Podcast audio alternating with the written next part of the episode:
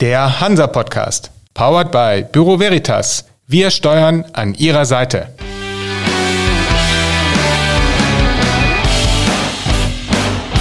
Der Hansa Podcast.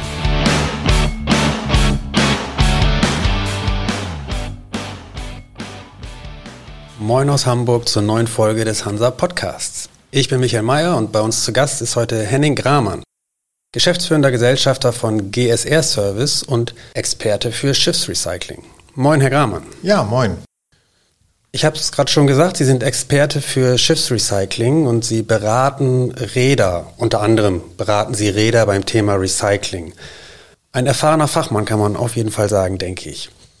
Wenn man sich das Thema Green Recycling anschaut, was ja im Moment in vieler Munde, wenn nicht in aller Munde ist, in der Schifffahrt zumindest, was bedeutet das für Sie in der Praxis? Was ist Green Recycling für Sie als Fachmann, wenn man auf die Praxis schaut? Green Recycling für mich bedeutet als Mindeststandard die sogenannte Hongkong-Konvention, äh, dass die recyclingseitig eingehalten wird, aber es bedarf ein bisschen mehr weil auch der Ship-Owner, also der Räder, muss seinen Beitrag dazu leisten. Nicht nur, dass er eine entsprechende Recyclinganlage kontrahiert und äh, sein Schiff dort entsprechend abliefert. Er muss auch dafür Sorge tragen, dass das Schiff ein ordentliches Gefahrstoffkataster hat, eine sogenannte IAM. Ähm, und er muss natürlich auch vorab eine gute Recyclinganlage aussuchen für sein spezifisches Schiff. Generell, Grün ist in aller Munde. Es gibt aber viele Shades of Green und äh, da trennt sich sehr häufig die Spreu vom Weizen. Wie viel Weizen haben wir denn im Moment überhaupt? Also es geht um die Hongkong-Konvention, wir haben auch diese EU-Schiffsverschrottungsrichtlinie, wo es immer wieder davon die Rede ist, dass man grüne oder zumindest nachhaltige Werften haben muss oder Werften, die entsprechend aufgestellt sind. Wie viele gibt es denn überhaupt davon, wenn man wirklich nach den konkreten Vorgaben aus diesen Regulierungen geht? Das ist nicht so ganz einfach zu beantworten, weil es hängt auch davon ab, was man selber unter Grün versteht und was sind die Bedarfe eines Schiffes. Je nach Schiffstyp, je nach Gefahrstoffen an Bord sind diese Bedarfe sehr unterschiedlich. Das heißt, eine grüne Anlage oder Recyclingwerft für ein Schiff heißt nicht, dass sie auch grün für ein anderes Schiff ist. Hm, in der EU gibt es die EU-Schiffsrecycling-Verordnung, die hauptsächlich für EU-geflaggte Schiffe zutrifft und natürlich Schiffe, die recycelt werden sollen, wenn sie sich in der EU zu diesem Zeitpunkt befinden.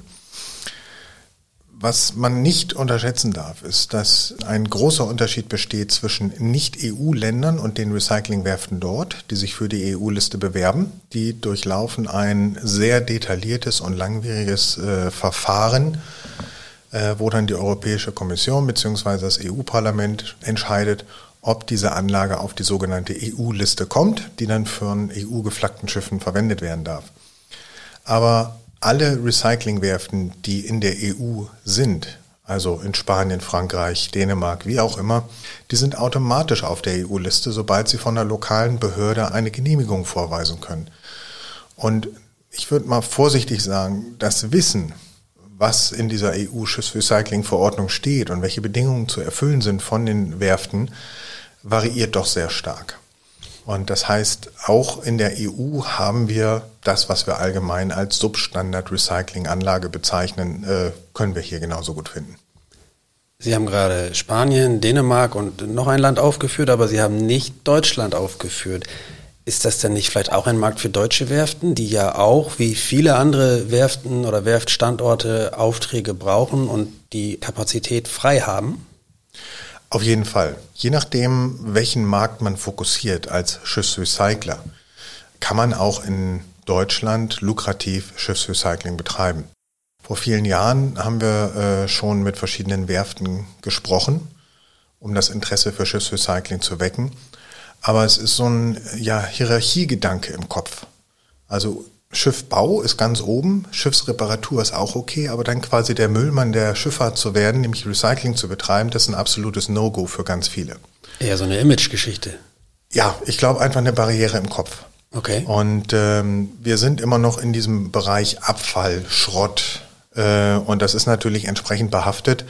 Wenn wir jetzt aber ein Stückchen weitergehen, da sind wir auch aktiv, wenn wir wirklich in, in dieses Cradle-to-Cradle äh, Verfahren übergehen, wo man sagt, man nimmt die Ressourcen aus der jetzigen Form Schiff heraus und führt sie gleichwertig äh, anderen Stoffkreisläufen wieder zu, hat man auch mit diesen Hierarchiegedanken im Kopf wesentlich weniger Probleme. Aber das ist ja nur noch ein neuer Punkt oder ein neuer Gedanke und Ansatz, der sehr wichtig ist. Aber das war zu der Zeit, als wir mit entsprechenden Werften gesprochen haben, einfach undenkbar. Und unterm Strich lagen einige Werften brach und die haben das ja vorgezogen, statt Schiffsrecycling zu betreiben.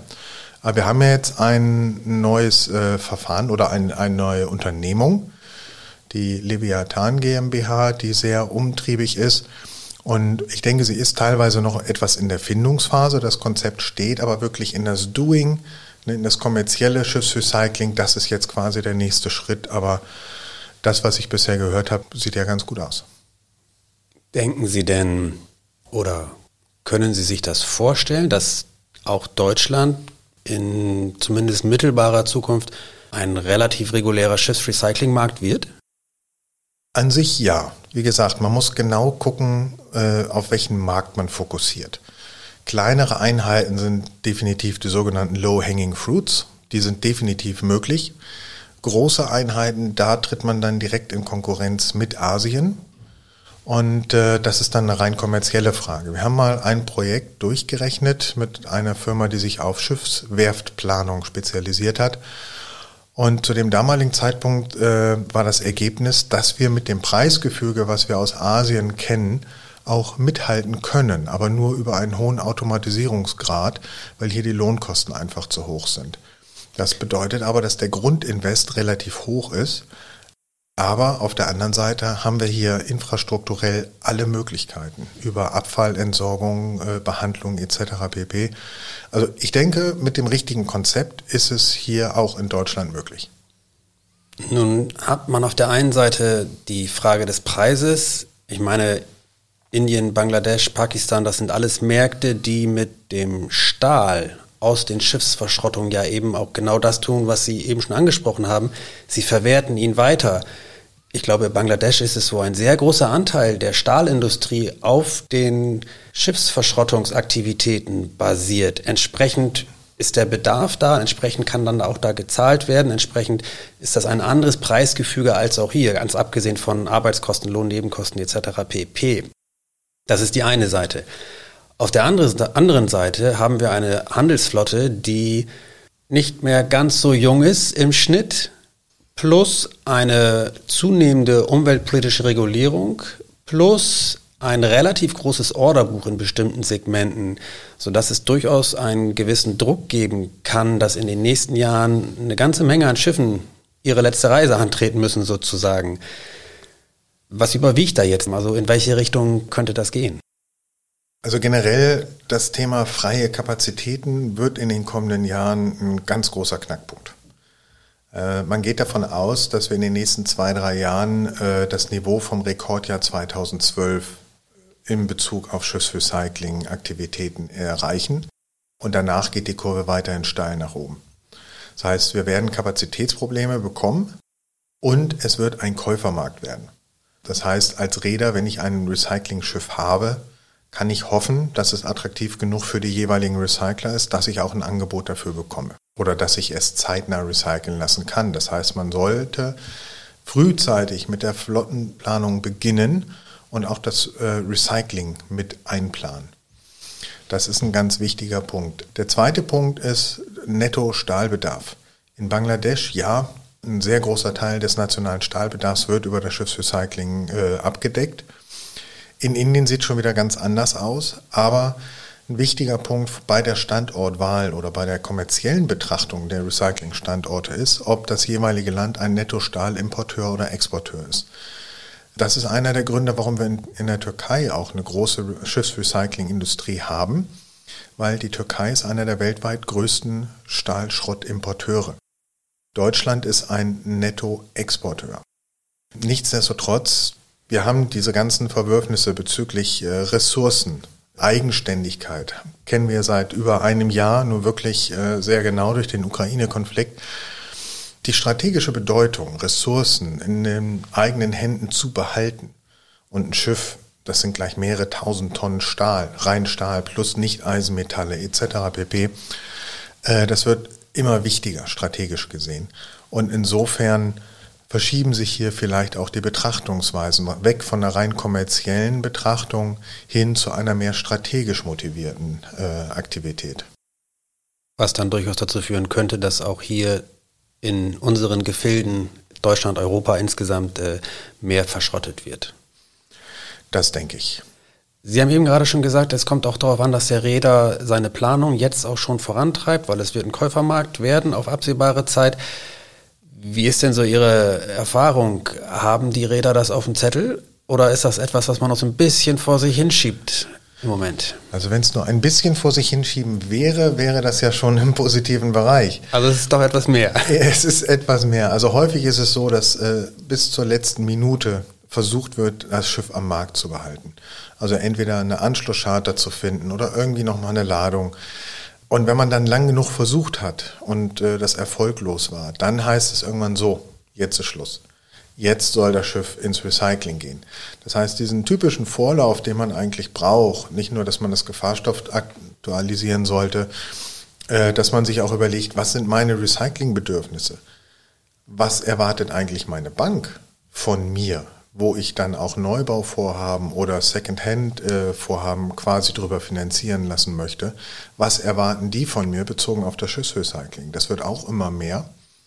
Und wenn ich im Recyclingbereich nicht performe, kann es sein, dass ich keine Liquidität oder keine Möglichkeit mehr habe, wirklich Neubauprojekte zu starten, weil die Banken sagen, nein, du bist kein Good Performer. Du agierst hier nicht verantwortungsbewusst mit den Assets, die du bekommst und wir kennen alle die Schlagworte CSR, ESG und so weiter und so fort. Das rückt immer mehr äh, ins Bewusstsein. Und das heißt, man muss eine Gesamtbetrachtung der Flotte haben oder machen. Und da gehört auch das Recycling-Stadium mit dazu. Spielt da bei Banken und anderen Partnern von Reedereien auch die Hongkong Convention mittlerweile immer stärker mit rein? Also sie ist noch nicht in Kraft. Aber sie wird ja absehbar sehr wahrscheinlich in Kraft treten. Also ist das etwas, womit Räder sich beschäftigen müssen und auch schon tun, Ihrer Erfahrung nach? Ja, ist es. Die Hongkong-Konvention bildet quasi äh, den Standard. Wird natürlich nicht von allen eingehalten, aber einige fordern das vehement ein. Die Frage ist immer, wie wird die Hongkong-Konvention verstanden und interpretiert? Und da haben wir wieder ein sehr großes Spektrum. Wenn es nämlich wirklich dann um den Verkaufspreis eines Schiffes geht, heißt es ja, Hongkong Compliance sollte zertifiziert sein von einer guten Klassifikationsgesellschaft. Der nächste Schritt ist von irgendeiner Klassifikationsgesellschaft. Dann heißt es, okay, nehmen wir ISO 30000, das ist ein noch freierer Markt. Oder zum Schluss heißt es, der Recycler soll sagen, er ist grün. Das ist ein ganz häufiger Werdegang und das, denke ich, ist überhaupt nicht mehr hinnehmbar. Weil wenn man die Player kennt, wenn man genau weiß, was ist jetzt der richtige Ansatz, dann kostet es unterm Strich gar nicht so viel, wenn man tatsächlich Hongkong Compliant Recycling äh, initiiert oder vereinbart. Wichtig ist wirklich zu gucken, was ist das Schiff, was sind die Bedarfe von diesem Schiff, was kann der Recycler liefern, hat er dann überhaupt zu dem gewünschten Zeitpunkt auch eine freie Kapazität und dieser normale Wetting-Prozess, den wir in ganz vielen Bereichen kennen, den im Bereich Schiffsrecycling anzuwenden, ist überhaupt kein Problem. Und nur dann kann ich eigentlich auch sicherstellen, dass der Recycler das liefern kann, was ich erwarte, was ich benötige, auch im Hinblick auf öffentlichen Druck, auf Bedarfe oder Erwartungen von den Cargo-Ownern, auch ganz wichtig, und von der Bank. Und dann kann ich das auch trotzdem effizient umsetzen, ohne einen großen Verlust dadurch zu erleiden. Warum wird das denn nicht gemacht? Also jetzt schon. Ich denke, ja, dieses, dieses typische Thema Awareness. Mhm. Ne? Oder häufig ist es so, ich bekomme hier nochmal einen Dollar mehr und okay, dann geht das Schiff dorthin. Häufig habe ich dann ja auch Anleger, denen muss ich entsprechende Ergebnisse vorweisen oder vorlegen können. Und da sind dann oft diese CSR-Themen, ja, sagen wir mal, zweitrangig. Dann wäre es ja umso wichtiger, dass man gerade um solche Kandidaten, will ich sie jetzt mal nennen, ohne das abschätzig zu meinen, zu überzeugen, die Hongkong-Konvention auch in Kraft tritt, damit das einfach für alle dann Standard ist.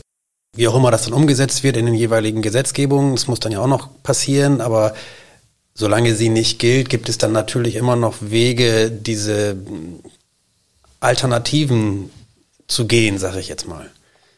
Ja, definitiv. Als, als globalen Mindestweg, Mindeststandard brauchen wir die Hongkong-Konvention. Das Problem, was wir haben, ist, und das ist äh, einmalig, bezogen auf die Konvention von der IMO, dass wir drei Kriterien haben.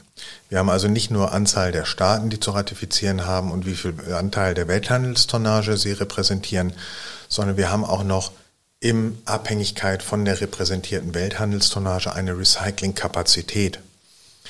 Und das sind drei Prozent, weil zu der Zeit, als die Hongkong-Konvention entwickelt wurde, war das Durchschnittsalter der Recyclingschiffe circa 35 Jahre. Da hat man gesagt, drei Prozent reicht aus, bezogen auf die Welthandelstonnage. Dann haben wir ja so 33 Jahre, 35 Jahre. Hat sich mittlerweile etwas verschoben, aber dennoch das Problem ist, wir haben im Moment die Recyclingkapazität nicht, die die Hongkong-Konvention ratifiziert hat. Hatte vorhin gesagt, 2012 war ein Top-Jahr, was äh, Schiffsrecycling angeht. Und das, was als Recyclingkapazität bei der äh, Ratifizierung der Hongkong-Konvention zählt, ist der Top-Wert aus den letzten zehn Jahren. 2012 war top. Die Statistiken der IMO hinken immer etwas nach, aber das bedeutet, wenn bis September diesen Jahres Bangladesch zum Beispiel nicht ratifiziert, werden wir diese 3%-Kriterien nicht mehr erfüllen können. Wir brauchen einen der Hauptrecycling-Länder. Indien hat ratifiziert, Türkei hat ratifiziert, Pakistan hat gesagt, sie möchten ratifizieren. Äh, halte ich aber von den Schritten, die bisher dort unternommen bzw. nicht unternommen wurden, für sehr, sehr unwahrscheinlich. In Bangladesch sehen wir viel mehr Bewegung in den letzten Jahren, auch wenn es noch nicht ausreichend ist. Also wenn Bangladesch bis zum Spätsommer diesen Jahres nicht ratifiziert, dann können wir auf die Inkrafttretung der Hongkong-Konvention für weitere fünf bis sieben Jahre nur hoffen. Das wird sehr unwahrscheinlich, weil als nächster Ratifizierungskandidat wäre noch China zu nennen. Aber die haben Ende 2018 mit dem Import von Recyclingschiffen äh, aufgehört, verboten. Und insofern denke ich, hat China gar kein Interesse daran, die Hongkong-Konvention derzeit zu ratifizieren. Viel mehr als Traurig kann einem da schon fast nicht einfallen, oder? Es ist verdammt traurig, muss ich ehrlich sagen. Im Mai 2009 in Hongkong wurde die Konvention verabschiedet. Das ist fast 14 Jahre her. Das ist schon ein echtes Trauerspiel.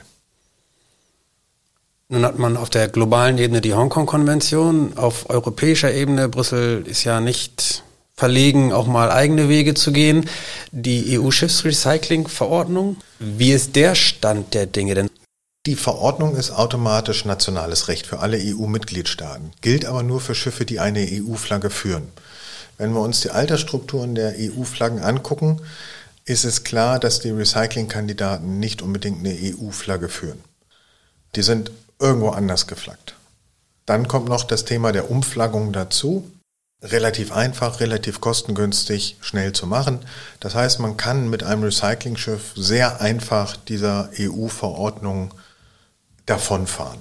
Immer noch. Immer noch. Das, das, ist, das ist von Anfang an ein ganz klares äh, Manko gewesen, dieser EU-Verordnung. Das Einzige, was wir quasi auf der Habenseite haben, ist äh, die IHM, die Gefahrstoffkataster. Das ist für mich derzeit der einzig positive Punkt, den die EU-Verordnung gebracht hat. Für Recyclingschiffe äh, trifft sie nur in Ausnahmefällen zu, wenn zum Beispiel ein Räder nicht wachsam genug war. Gab es nicht eine Idee, dieses Umflaggen nicht zu verhindern, aber zumindest als Argument gegen eine EU-konforme Verschrottung ähm, zu entkräftigen? Wollte da die EU nicht auch in der Verordnung arbeiten, dass das nicht mehr so leicht möglich ist? Ja, es gibt immer verschiedene Gedanken, aber das äh, in Einklang mit dem Völkerrecht zu bringen, ich glaube, das ist nochmal eine große Herausforderung. Ich weiß nicht, wie das geschehen soll. Auch rein aus der Erfahrung ist es so, wenn man ein Schiff hat für die Last Voyage und an einen Versicherer geht, ein PNI Club, sagt so, ich brauche jetzt eine Versicherung für die Last Voyage, dann gibt es verschiedene Versicherer, die ganz bestimmte Flaggen verlangen. Ansonsten habe ich gar keinen Versicherungsschutz. Und es wird immer so angegeben, ja, Change of Flag ist einfach nur, um die Spuren zu verwischen. Das ist grober Unfug. Es gibt von den Versicherern gewisse Flaggen, die werden vorgeschrieben für die Last Voyage. Wir hatten zum Beispiel ein sehr interessantes Projekt, äh, ein neuseeländischer Marinetanker, staatseigenes Schiff. Neuseeland hat gesagt, überhaupt kein Problem, mit unserer Flagge dort quasi äh, nach Indien zu fahren. Nebenbei das erste Schiff überhaupt, was gemäß Baseler Deklaration äh, oder Konvention dort entsprechend recycelt wurde. Das ist auch rechtlich nochmal ein wichtiger Punkt. Aber da hat der Versicherer gesagt, nee, auch wenn der neuseeländische Staat dahinter steht, ich als Versicherer sage dir, du kannst dir eine von diesen vier Flaggen aussuchen, aber nicht die neuseeländische. Das heißt, es war, gab diesen Change of Flag, aber nicht, weil man irgendwelche Spuren verwischen wollte. Sind da europäische Flaggen dabei? Nein.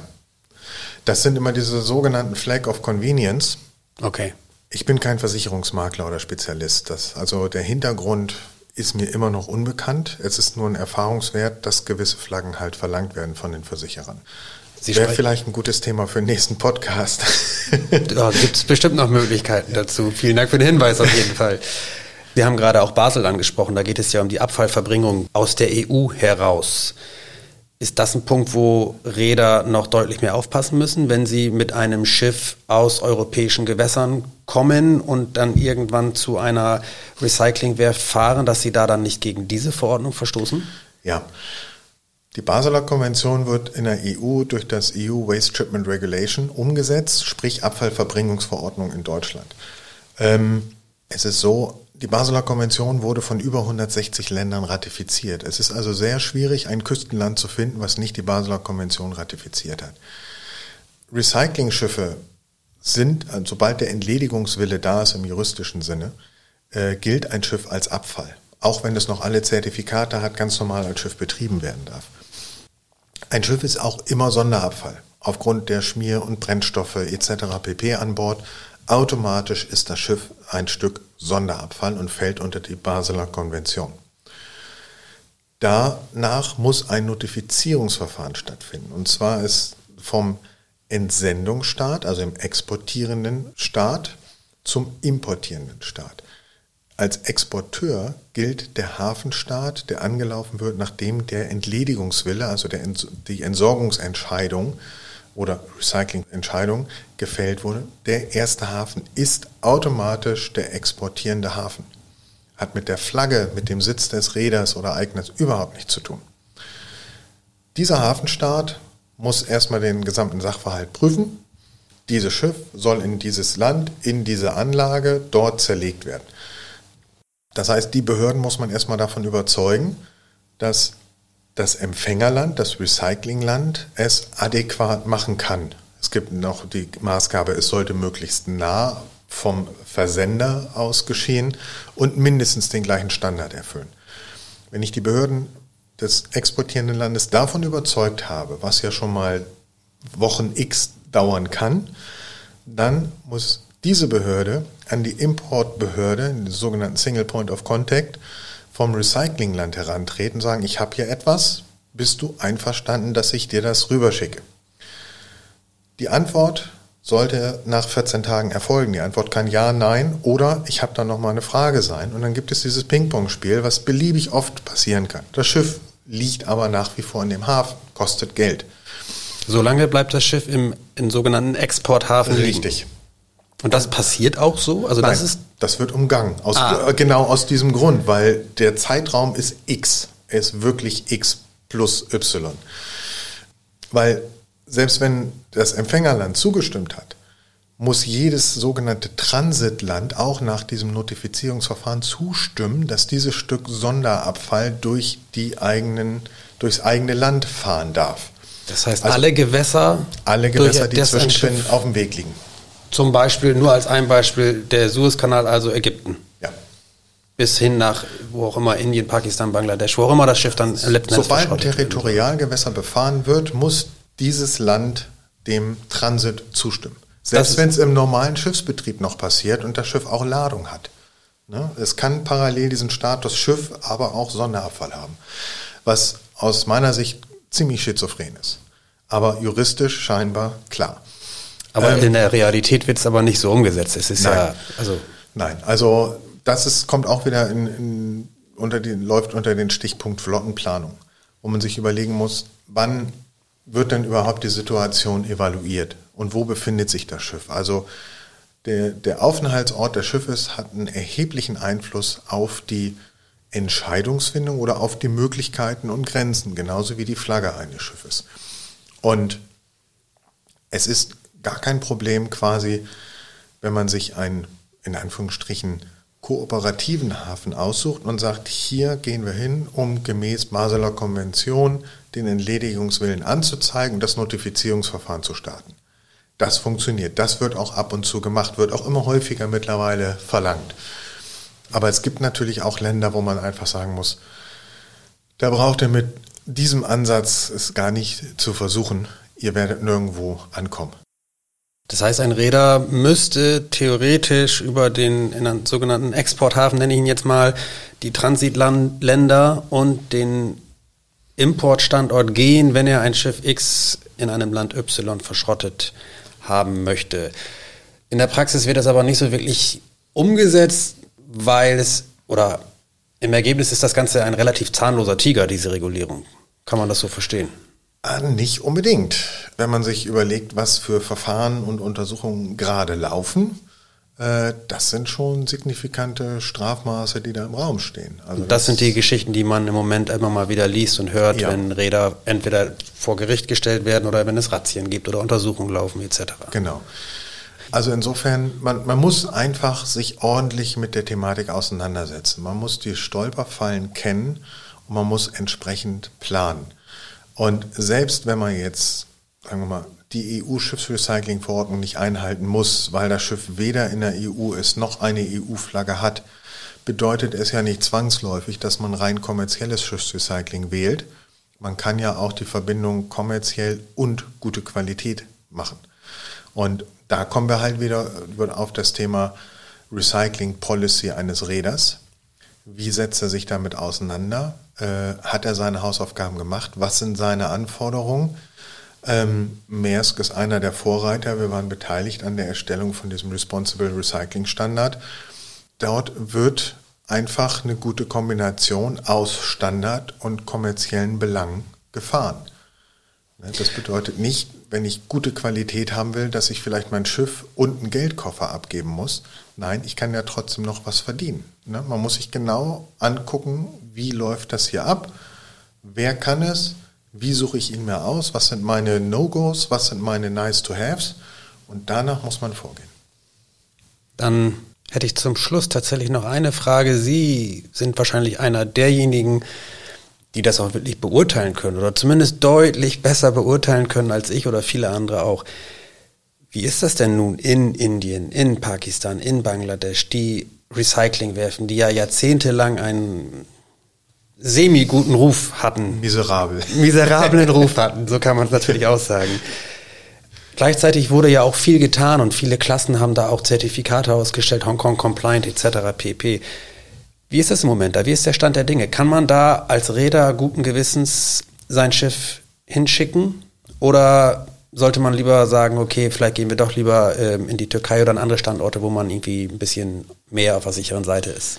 Also ganz generell, ich kann kein Land empfehlen. Auch nicht Holland, Spanien, Frankreich. Weil es liegt nicht an dem Land, es liegt an der jeweiligen Recyclingwerft. In Indien haben wir Top-Qualität neben absoluten Substandard. Das sind Nachbarn. Man muss wissen, wen man anspricht, nach welchen Kriterien bewertet man sie auch. Auch die Zertifikate gemäß Hongkong Compliance da kennen wir gigantische Unterschiede, selbst von den Ajax-Klassifikationsgesellschaften, die das ausstellen. Unterschiedliche Maßstäbe.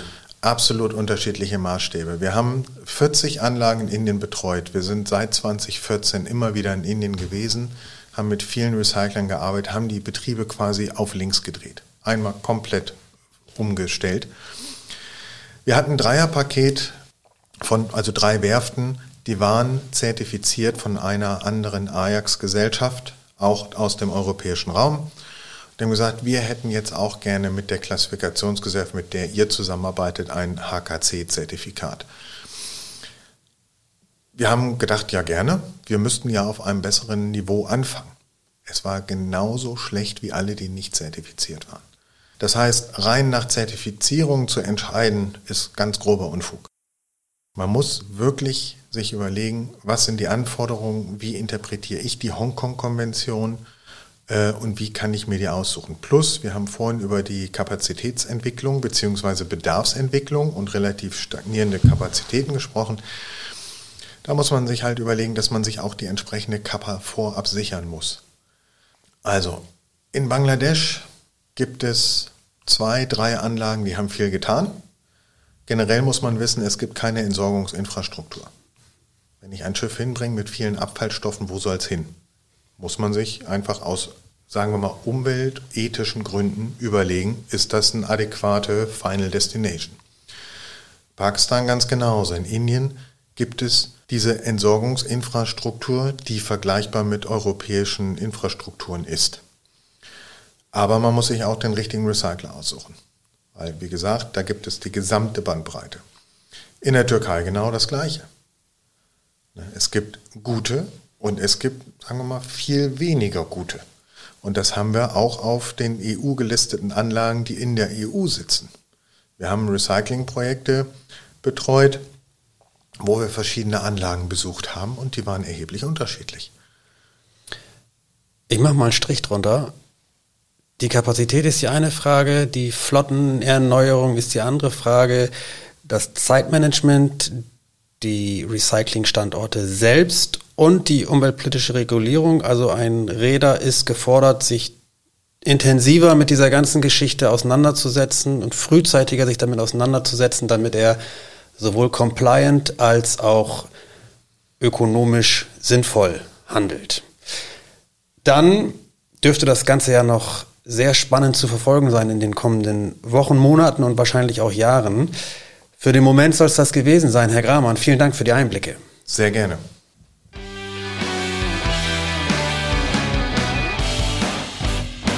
Das war für Sie der Hansa-Podcast. Jetzt abonnieren und keine Folge verpassen.